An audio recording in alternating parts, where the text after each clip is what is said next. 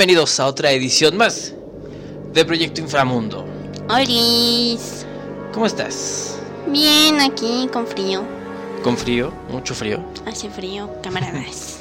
bueno, pues el tema de hoy eh, no te quise decir al principio porque eh, quería ver tu reacción. El tema de hoy en Proyecto Inframundo es misterios de la televisión. Y misterios o historias curiosas que han ocurrido en la televisión. Eh, algunos puede que sí los conozcas, otros pues puede que no los conozcas. en todo caso yo te los iré leyendo y ya tú me irás diciendo. Ok, ok, me parece bien, me parece bien. Muy bien, pues vamos a empezar porque esto, ¿recuerdas la serie Animaniacs? Era una serie animada, Animaniacs. Animaniacs. No. Bueno, no importa. Resulta que era un personaje muy parecido a eh, Jessica Rabbit. Ah, eh, vestido rojo, pues exuberante, ¿no? Pero era un personaje llamado Minerva Mink. Minerva Mink era una especie de ratoncita. Lo curioso es que hubo un personaje llamado Minerva Mink que solo aparecía en dos cortos de la serie, los cuales tuvieron que ser editados de, después de que se grabaran, o sea, en postproducción, para hacer que su escote fuera menos pronunciado. O, sea menos pronunciado, aunque debido a la naturaleza atrevida del personaje, eh, hubo rumores de que había otros cortos no emitidos con ella. Eh, sin embargo, el creador de la serie, mediante, un sitio llamado Reddit, que es como una red social en la cual escuchas noticias de todo tipo, desmintió que existían estos cortos. Y esto era muy común en esos años. Eh, ver personajes, pues digamos, muy sexualizados. Eh, o tal vez no tanto.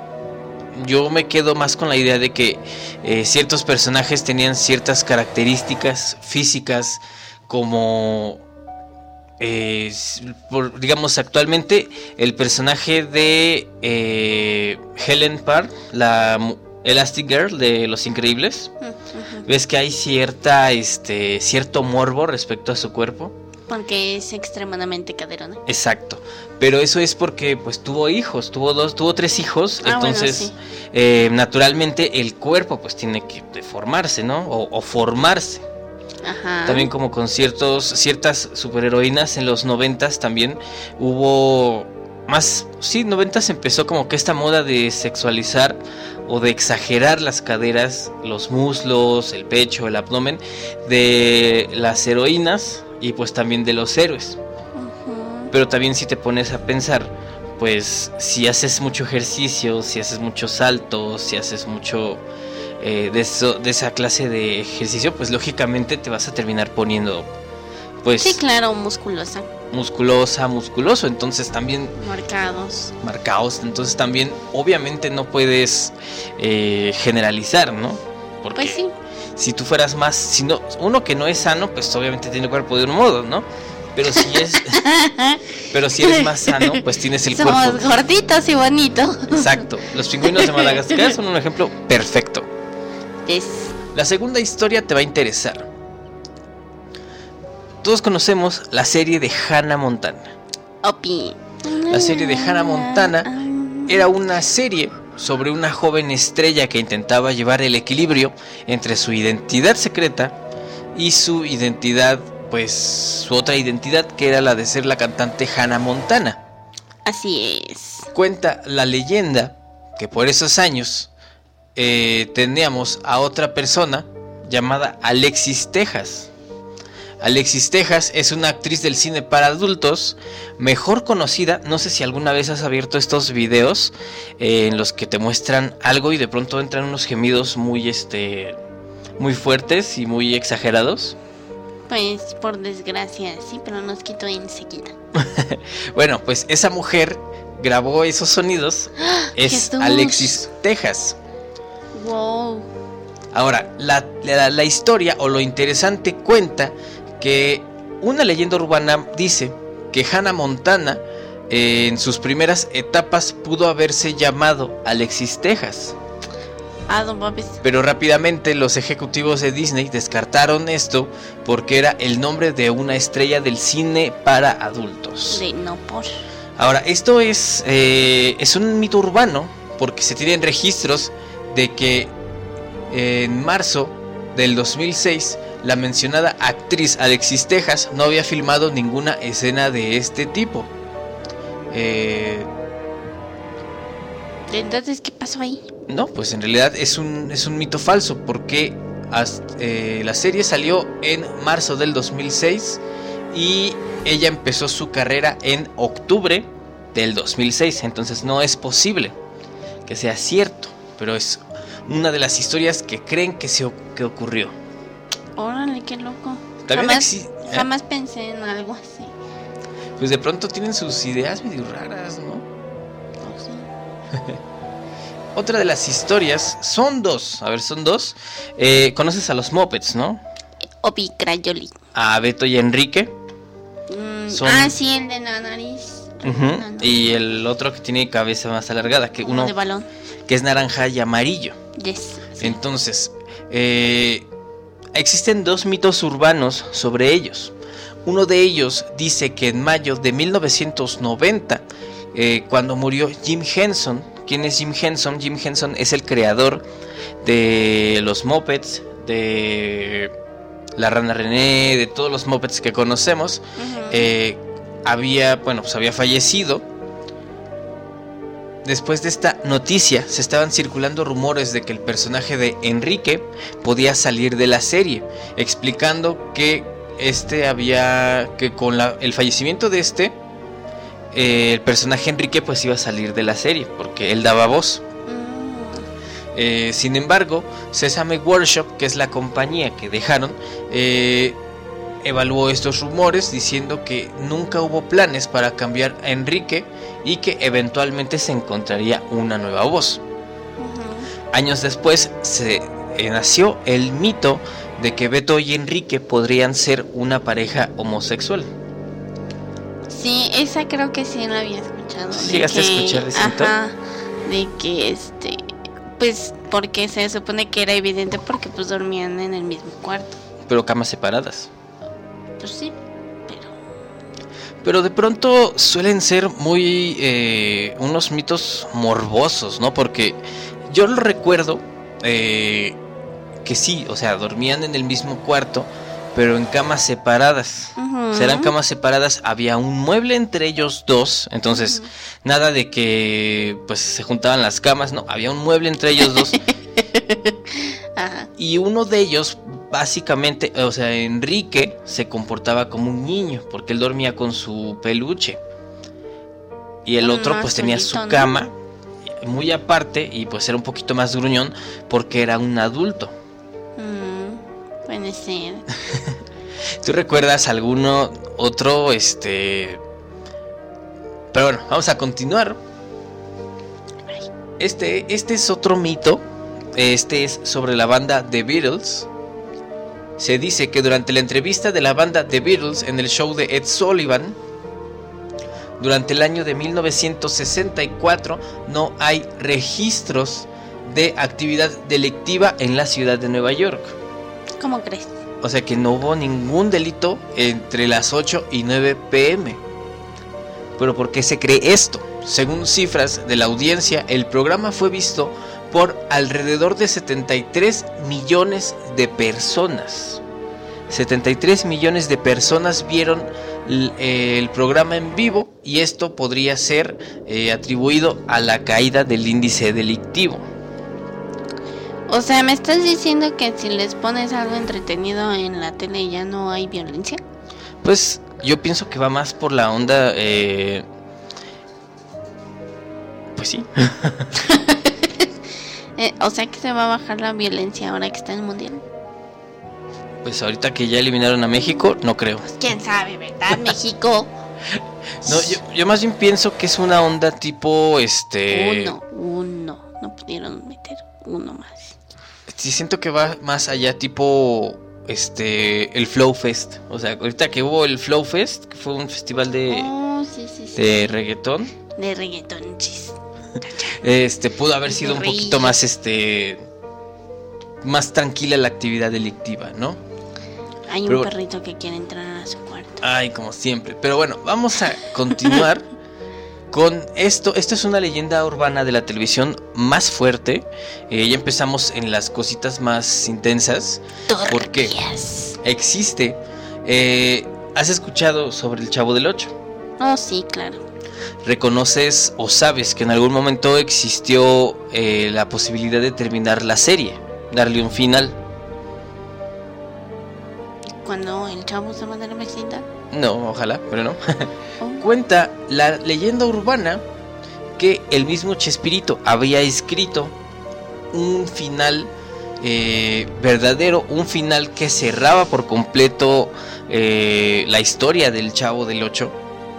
Eh, a finales de los 70 se planeaba darle un cierre a su exitoso programa, pero de una manera muy dramática y triste, ya que en este episodio el Chavo del Ocho sería arrollado. El Chavo del Ocho sería arrollado y moriría en los brazos de Don Ramón. Eh, al final se le mostraría a los personajes de la vecindad llorando y despidiéndose de él sin antes dar un mensaje sobre la nobleza y bondad del personaje. Pero se dice que el elenco del programa y la hija de Chespirito le convencieron de que el episodio no fuera emitido, ya que este final causaría estragos en los espectadores, sobre todo en los fanáticos. ah, aunque por lo que se sabe, toda esta historia se mantuvo como una leyenda urbana, ya que realmente nunca se le planeó darle el final a esta serie. Ahí sí no lo sé, porque a mí me tocó ver un TikTok en el que se ve una... se escucha un audio como de... Pues un, no sé, un, audio del, del Chavo del 8, pero raro, como cuando está cerrando la serie. ¿Ah, ¿En serio? Sí. Creo que ese sí lo había escuchado yo de que sí este iba a terminar, pero iba a ser muy trágico, ¿no? Pues es que hay un libro que se llama O este sea, si de por sí todos chillamos cuando le dijeron ratero.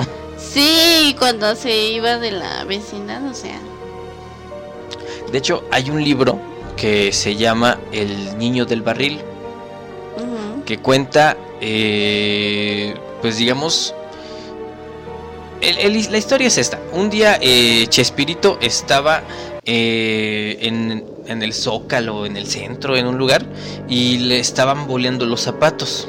O sea, se le acercó un niño bolero, que eran muy comunes en esos años, que cargaban su cajita y le, le echó grasa, jefe, y los zapatos, ¿no? Entonces, él hablando con el niño bolero, se da cuenta que él no tiene familia. Y él tenía un diario, entonces supuestamente el bolero acaba, eh, le paga a Chespirito y deja su libro. Entonces, eh, el libro que deja, Chespirito lo toma y lo convierte, digamos, en el Chavo del Ocho. Pero existe un libro llamado El Niño del Barril, que también es de Roberto Gómez Bolaños, en el cual eh, se narran los finales de ciertos personajes. ¿Recuerdas a Jaimito el Cartero? En, en, ese, en esa novela se habla de que Jaimito el Cartero tuvo una muerte muy solitaria. Al ser de un pueblo, no, no estoy de acuerdo, no, no me acuerdo si dicen Tangamandapio o dicen otro pueblo. Dicen que él es de un pueblo que está lejos. Entonces pasan varios días y el olor a putrefacción del cuerpo de Jaimito el Cartero es el que pues alerta a todos de que Jaimito el Cartero pues, pues ya se murió. No inventes, qué Ajá. fuerte. O sea, se supone que era una serie familiar. Sí, pero te digo, o sea, el trasfondo supuestamente es ese, que es... Pues es que sí tiene lógica, no, no había nadie con él. es- eso se- eh, te pone a pensar en el futuro, ¿no? Sí, ahora entiendo por qué mi madre quiere que tenga hijos. Dicen que los gatos son los primeros en comerse a sus, a sus dueños cuando mueren. Y los perros tardan una o dos semanas más que los gatos. Los gatos es casi de inmediato. Es que los perros te esperan, ¿no? Ujú, Pero después les da hambre. Pues sí, sí, lamentablemente sí. Siguiente punto, Living Neverland. Conoces a Michael Jackson, ¿no? Living Neverland es un documental lanzado en el año 2019 dirigido por el cineasta británico Dan Reed. El documental se centra en dos hombres, White Robinson y James Safely, quienes alegan que el cantante Michael Jackson cometió el delito de abuso contra ellos cuando eran niños. El documental recibió elogios de la crítica y ganó el premio Emmy al mejor documental. Sin embargo, provocó una reacción violenta de los medios contra Jackson y una revaluación de su legado. No sé si llegaste tú a ver esa... eh, hubo una entrevista muy... eh, muy fuerte, tipo Carlos Flores de Mola con Kalimba. No sé si llegaste a ver ese video. No lo recuerdo, pero tengo pésima memoria. Fue cuando ocurrió lo de ay, Ainara, creo se llama, la chica que se fue de fiesta con Kalimba. Entonces Carlos Flores de Mola en un video así en vivo, casi casi, y digo, exagerando la situación, le dice a Kalimba, pero ¿por qué abusaste de ella, Kalimba? ¿Por qué abusaste de ella? Ay, santo Cristo. Entonces, algo así ocurrió. eh, sacaron de contexto las palabras de Michael Jackson porque le preguntan, hacen un trucos de edición bien cañones porque le preguntan a Michael Jackson si es normal que él duerma con niños. Entonces, él responde que sí, que en su cama duerme con varios niños. Pero cortan partes en las que él dice que su cama era de dos pisos, que también, le, también decían que dormía con el chango, con un chango que se llamaba Mr. Bubbles, creo se llama, o sea, bueno, se llamaba porque ya ni siquiera está vivo. Este, y también sacaron de contexto eso mediante la edición. eh, pues él casi casi dijo que era normal dormir con animales y niños. Claro, no hubo una explicación al respecto. Se sacaron de contexto muchas cosas. Se dijo en aquello entonces que cuando entraron a la casa encontraron miles de videos eh, del cuarto, que encontraron material que si ahorita se pudiera comprobar que existe, eh, pues sí sería una historia bastante turbia. Entonces, la historia dice que, eh, bueno, provocó una reacción violenta a los medios contra Jackson y una revaluación de su legado. Cabe mencionar que varios fans de Jackson or- organizaron protestas e incluso investigaron a los a, a los investigaron todas las afirmaciones que dieron los acusados en el documental. Acusaciones que fueron desacreditadas por lo que algunos fans llegaron a amenazar de muerte a los dos hombres. Uno de ellos me parece que se, se operó el rostro para cambiar su este pues su cara, ¿no? Para que no se viera porque ya eh, hubo por ahí hay una entrevista en la que acepta que el padre de él fue el que le dijo que lo hiciera. Le dijo, no, pues tú di que Michael Jackson te hizo tal cosa, que Michael Jackson hizo esto, hizo esto y hizo esto. Entonces el padre, eh, pues ya, se murió por la edad, ¿no? Porque ya era un señor. Entonces, pero este joven o esta persona, pues eh, se estuvo cambiando, se acabó la fortuna que recibió de Michael, se la acabó haciéndose cirugías. Y dicen que probablemente, pues este, pues ya se quitó la vida, no sin antes eh, pues arrepentirse de lo que dijo. Santo Dios. Entonces, y esto ocurrió a cuando murió Michael Jackson a los meses, años, pues ya pasó, porque igual mucha gente eh, pues le echaba la culpa a ellos. Y también había mucha gente que lo apoyaba, entre ellos, entre ellos Macaulay Culkin, que es el de mi pobre angelito, ¿A quién apoyaba? ¿A Michael? a Michael, porque él llegó a decir que, porque le llegaron a preguntar que si era normal que hubiera niños en su habitación, ujú. a lo que Michael Jackson, a lo que Macaulay Culkin dijo, pues es que, o sea, tú piensas en tu habitación, tu habitación es un solo cuarto. La habitación Sí. de Michael Jackson es son varios cuartos juntos, es una, es una casa gigantesca. Sí, claro. Entonces tú te imaginas a 10 niños en una cama, Ajá. cuando pueden ser varias camas separadas que perfectamente pueden caber en una habitación gigantesca. Oh, ya. Que claro, también estaba un poco, eh, pues, dudoso, ¿no? Que un adulto durmiera con tantos niños, que no son sus Sí, hijos. claro, no. Pues es que sí te saca de onda. Siempre. Claro. Pero pues también estaba en la cuestión de que pues pues Michael era muy poderoso, se podría decir. Pues nunca fue... Bueno, no poderoso, pero sí tenía con queso las quesadillas para que le sacaran. Tenía pues, muchísimo, dinero. muchísimo dinero, pero nunca supo en qué gastárselo. Sí. Porque O sea, como que se vio muy evidente su falta de infancia. Sí, pues él fue de las primeras personas a las que se les... eh, pues se decía que tenían este síndrome de Peter Pan. Porque no tuvo infancia, igual que Luis Miguel, ¿eh? Yo no descarto que Luis Miguel ande ahí en su casa, este... ¿Con niños? No. ¿Qué? Es que. No, o sea, yo, yo no descarto que Luis Miguel también traiga ciertas broncas de ese estilo, porque no tuvieron infancia. Es que son niños que se meten a trabajar demasiado pequeños. No, los metieron los papás. Bueno, no, no los meten, metieron ellos. los meten a trabajar muy, muy temprano y Muy chiquitos. si a veces no trabajando no la gozas por a lo mejor falta de recursos o X cosas. Pues muchas, muchos jóvenes de nuestra generación, pues por eso de pronto te das, cuando ya cuando te das cuenta te compraste algo que es, que es para niños. Pues sí. Porque somos la generación que eh, no está creciendo. O sea, 20, 30 años y seguimos comprando figuras, seguimos haciendo cosas así, pues tal vez por porque somos una venimos de una infancia pues trunca, ¿no? Que se truncó o no sé, por algún Sí, pues es que no, no, no te desplayas. Exacto. Pero vamos a continuar porque este conoces a Tommy Jerry, ¿no?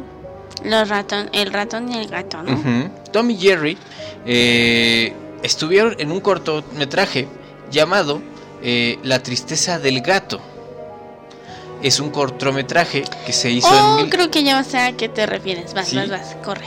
Ok, es una historia de 1985 en la que Tom, el gato, se enamora de una gatita que resulta ser interesada, ya que después de que Tom se endeudara para comprarle todo lo que la gatita quería, eh, dejándolo por otro gato, quien tenía mucho más dinero, lo que hacía que pudiera comprar cosas más lujosas. Esto lleva a Tom a desahogar sus penas tomando leche, claramente, pues no era leche porque le- pues la leche no te, no te embriaga, ¿no? Entonces, eh, La leche cortada. pero, ajá, ajá, porque puede causar... Entonces, en su... Y ahí vemos a Holly pidiendo entrar. en su arrebato, pues no se toma uno ni dos, o sea, se toma varias botellitas de, Sí. de leche, haciendo referencia a que pues está ahogando sus penas, ¿no? El leche cortada. Pobre Tom. Pero llega a tal punto, pero a tal punto la, pues digamos, este, este rechazo por parte de la gatita, porque literal, este, Tom vendió su alma, vendió su, digamos que Dio su... todo. ¿Es en serio? Vendió su, eh, su alma, vendió su, su modus de trabajar, todo, para que al final le dieran un coche medianamente bueno.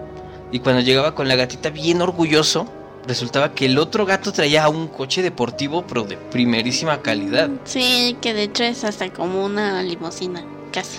Ajá. Lo que causa Es que que Tom se siente en las vías del tren.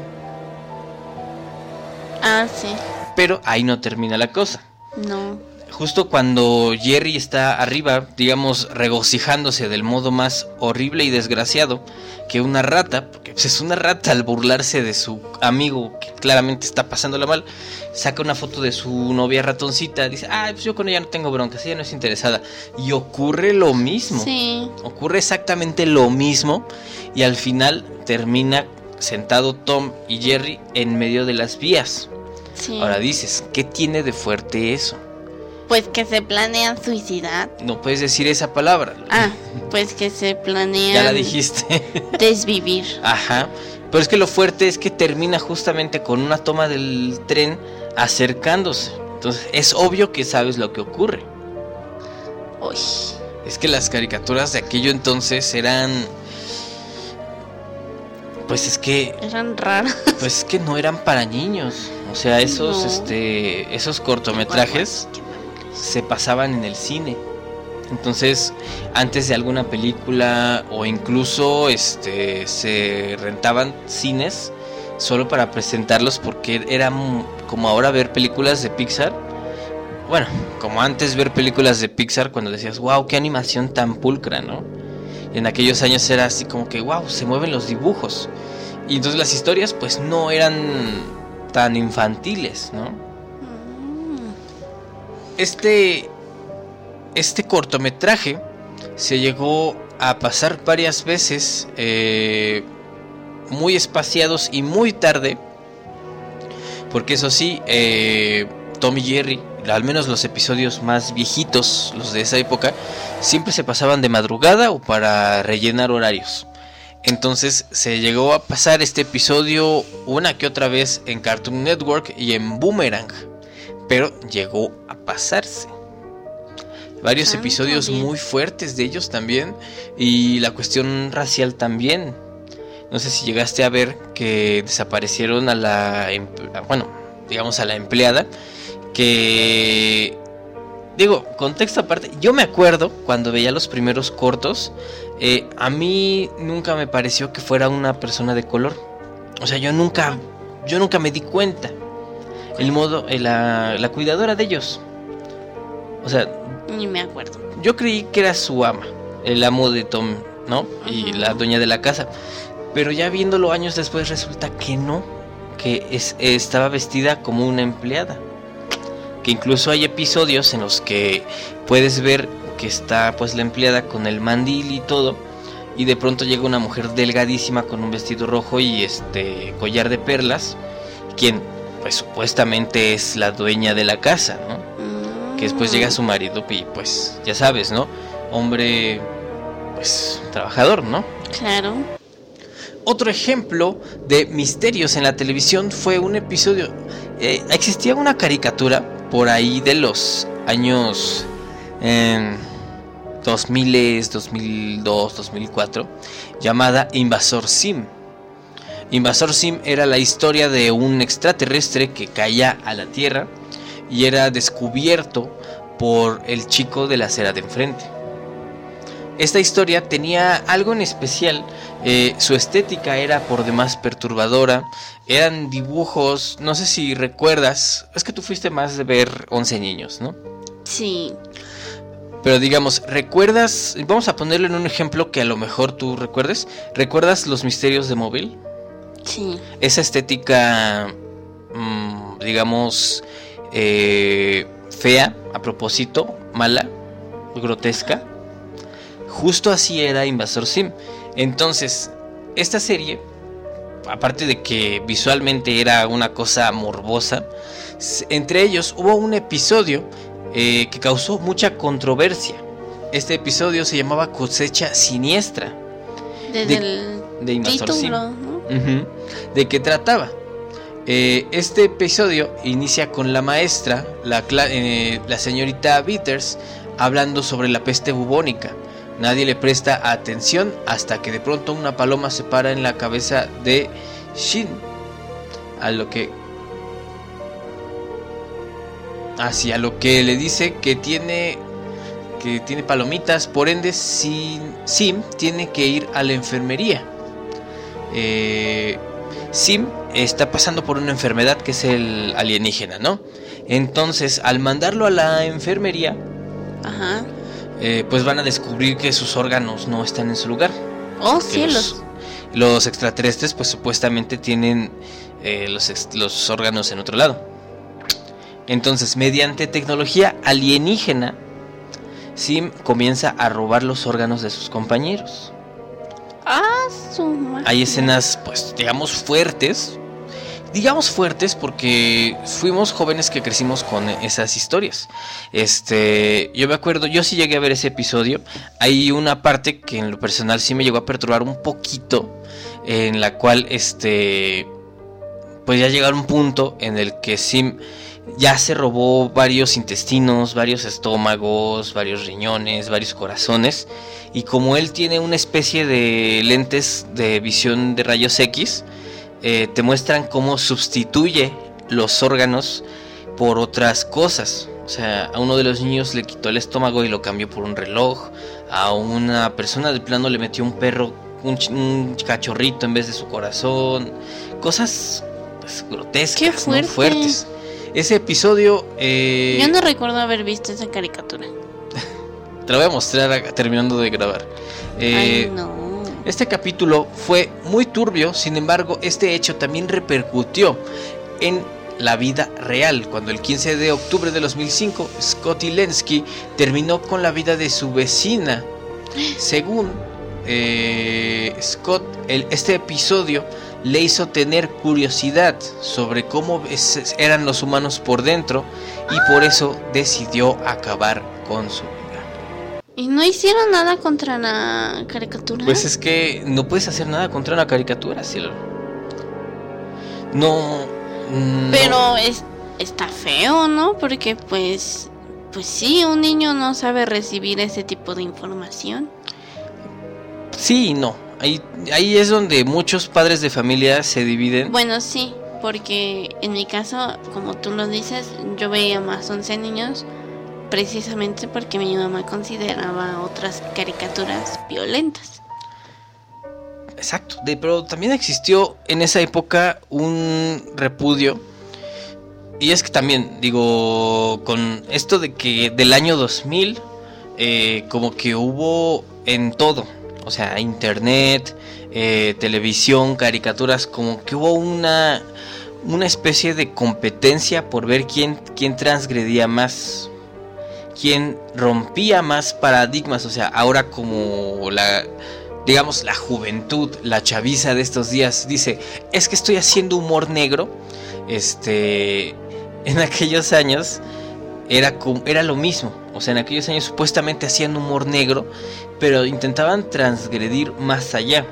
O sea, tú te metías a, YouTube y había videos que, o sea, incluso hay videos de Wherever Tomorrow donde empieza y qué onda hijos de su no sé qué, su madre no sé qué, o sea, pura grosería, dice mi mamá, decía, o dice mi mamá, pura grosería innecesaria. O sea, 15 minutos de puras groserías, a ver, a ver, porque antes era así, ¿quién dice más groserías? ¿Quién puede hilar más peladeces innecesarias en un guion? Y pues, supongo que hasta ahorita pues ya está como que calmándose la cosa, ya es como que va, si no tienes que decir groserías, pues no las digas, ¿no? Porque no, no hay necesidad. Pues sí. Eh, y eso es lo que ocurrió. Este es un ejemplo. Invasor Sim fue una caricatura que intentó ser transgresora, que intentó ser este irreverente, eh, que de nuevo tal vez no debió estar en un programa infantil, en un bloque infantil, perdón, en un canal infantil.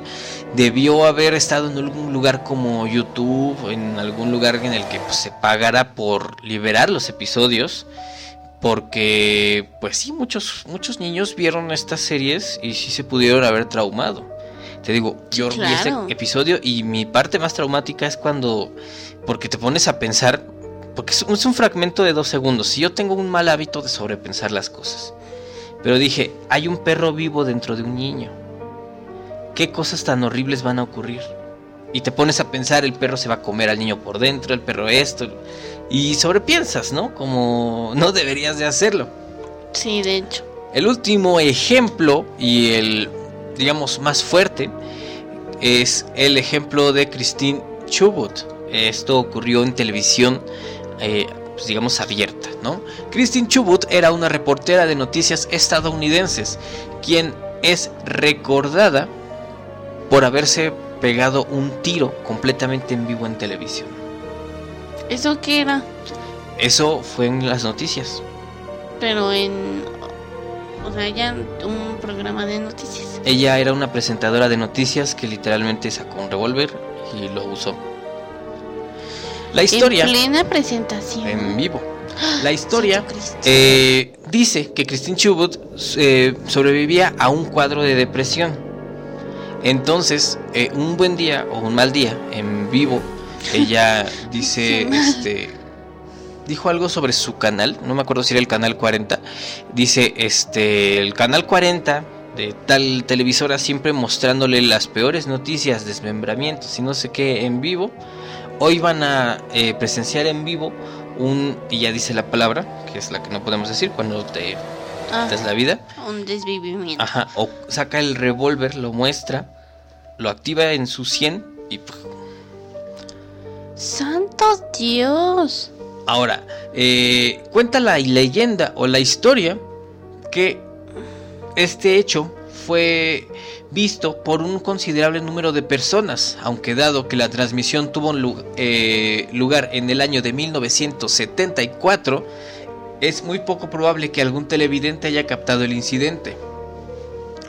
Aparte, después de que ocurriera este hecho, la pantalla se desvaneció a negro por el equipo técnico del programa, por lo que este material ha quedado parcialmente perdido, siendo hasta el año pasado un usuario de YouTube, Atalist, quien supuestamente tendría una grabación legítima en cassette del puro audio. Aunque antes de que este usuario mostrara algo legítimo del caso, hubo un youtuber llamado Nations Skip, quien en 2017 en su video ya eliminado, o sea, ya fue eliminado, sobre un top de Lost Media o archivos perdidos, eh, en el que lo mostraba. Se consideraba espeluznante. En el primer puesto, mm, el video aparecía en blanco y negro, por lo que parece ser momentos antes de que Christine Chubut se quitara la vida. Sin embargo, después se descubrió que solo se trataba de una recreación. De hecho, existe, creo que existe una película o una serie en el cual hay un episodio sobre eso. Entonces, mucha gente que cree haber visto ese video, pues en realidad vio la recreación. ¿Recuerdas otro caso más? Otro caso más. Todavía nos da un poquito de tiempo porque esto es... ¿Qué piensas de todo lo que has escuchado ahorita? Pues están bien pesados, hombre. Yo no me acuerdo haber visto nada de eso en la tele. Bueno, es que esto ocurrió alrededor del mundo. Pero yo creo que el siguiente proyecto Inframundo puede tratar incluso de esto, pero de televisión mexicana. Pues es que este, por ejemplo, este último está está fuerte. Está muy fuerte, Si sí. de por sí cuando se filtró el de Facebook, El el de... del chavo, Ah, sí. yo Ese- lo vi y estuvo fuerte. Yo creo que de ese, de ese video, lo más fuerte es cuando ocurre al final, ¿no? Ese reflejo, porque las Sí, películas porque- nos han engañado. O sea, digamos que en las películas a alguien le dan, pues ahora sí que le dan en la cabeza y es así Ajá. como que así le dan y todavía la persona hasta se despide, ¿no? Y le dice, bye, cuídate. Cuando en realidad lo que ocurre es algo peor. O sea, es un reflejo en el cual tu cuerpo se está apagando, entonces el cuerpo se queda varios minutos, no, bueno, no varios minutos, varios Pero segundos sí se tenso mueve. y se cae lento y nada más escuchas cómo hace la persona "Ah", y se muere. Y se mueve. O sea, se engarrota para después soltarse, lo cual es, es- es horrible. Sí. Otro caso más de el último y tal vez el más conocido, eh, tal vez a lo mejor por ti no. Eh, ¿Recuerdas a Steve Irwin, el cazador de cocodrilos? Ah, sí. Uf, el Steve Irwin, el cazador de cocodrilos, eh, tenía un programa. De hecho, sus hijos siguieron con la tradición de molestar animales. Steve Irwin en uno de sus programas eh, se grabó con una, una mantarraya. Ahora, las mantarrayas son seres que en realidad no te pelan.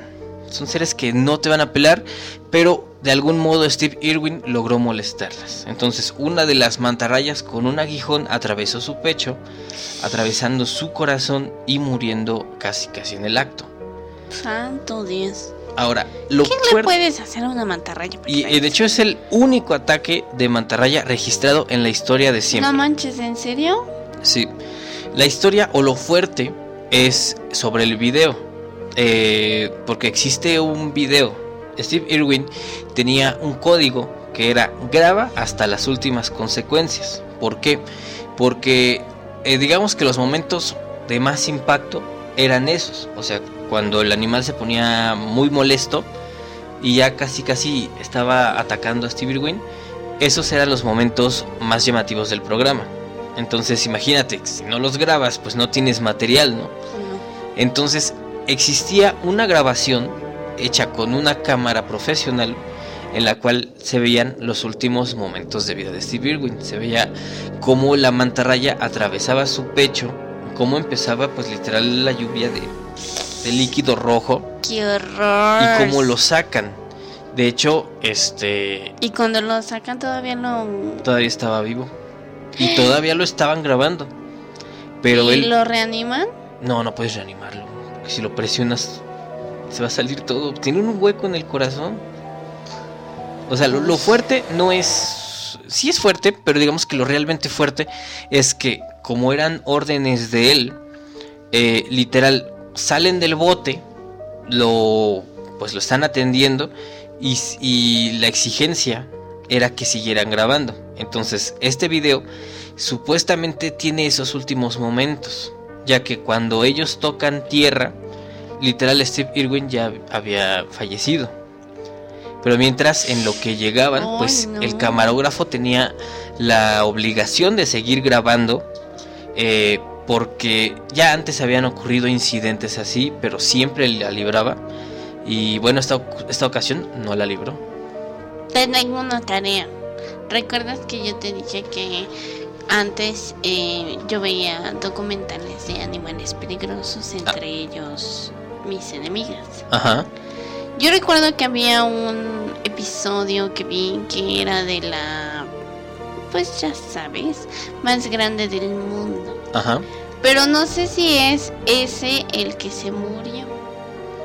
Eh, no, Steve Irwin era conocido como el cazador de cocodrilos. Por eso, pero no sé, porque era un episodio donde él estaba como en un yate y de hecho tiene un cambio de piel de esta cosa. Y este, y va, viaja a, a Perú a buscarla y se mete al agua con ella y lucha. Yo creo que sí es él. Pero a lo mejor Por- no, no es una. No es, no es una. Este. No, no es una boa. O. O un pitón. Eh, porque él sí hacía eso. O sea, te digo, él se llamaba el cazador de cocodrilos porque existían metrajes de él luchando con cocodrilos. Uy, qué O sea, en el agua literal. Obviamente eran cocodrilos chiquitos, ¿no? Pero sigue siendo No muy como impresionante. Hace rato, hace rato vimos un TikTok con un cocodrilo y realmente Adulto, literal. enorme. Sí. Pero bueno. Eh, muchas gracias por haber llegado hasta este punto, audiencia. Nos llegó otro correo en el cual eh, ahora es Spotify el que nos está presumiendo las cifras. Llegamos a siete países: Qué Argentina, son, ¿eh? Estados Unidos. México y Alemania. Muchas gracias. Tengo curiosidad de saber si son eh, mexicanos que viven en el extranjero o, o personas que hablan el idioma y dicen, bueno, vamos a escuchar a ver ahora qué tienen que decir, ¿no? ¿Quién sabe? En todo caso, gracias, de verdad, gracias a todos los que están escuchándonos y prometemos seguir mejorando el próximo año, porque amigos y parejas se mantiene, tal vez un poquito menos seguido, pero también se va a mantener, así como Proyecto Inframundo. Eh, ¡Opi! Estábamos pensando en cerrar o cancelar uno de los programas, pero viendo esto, yo creo que no. Mm, entonces- ¿Ya vieron? ¿Ya vieron? Gracias. Entonces, esto fue Proyecto Inframundo. Flor, gracias. A ti, gracias. Y recuerda, no confíes en nadie.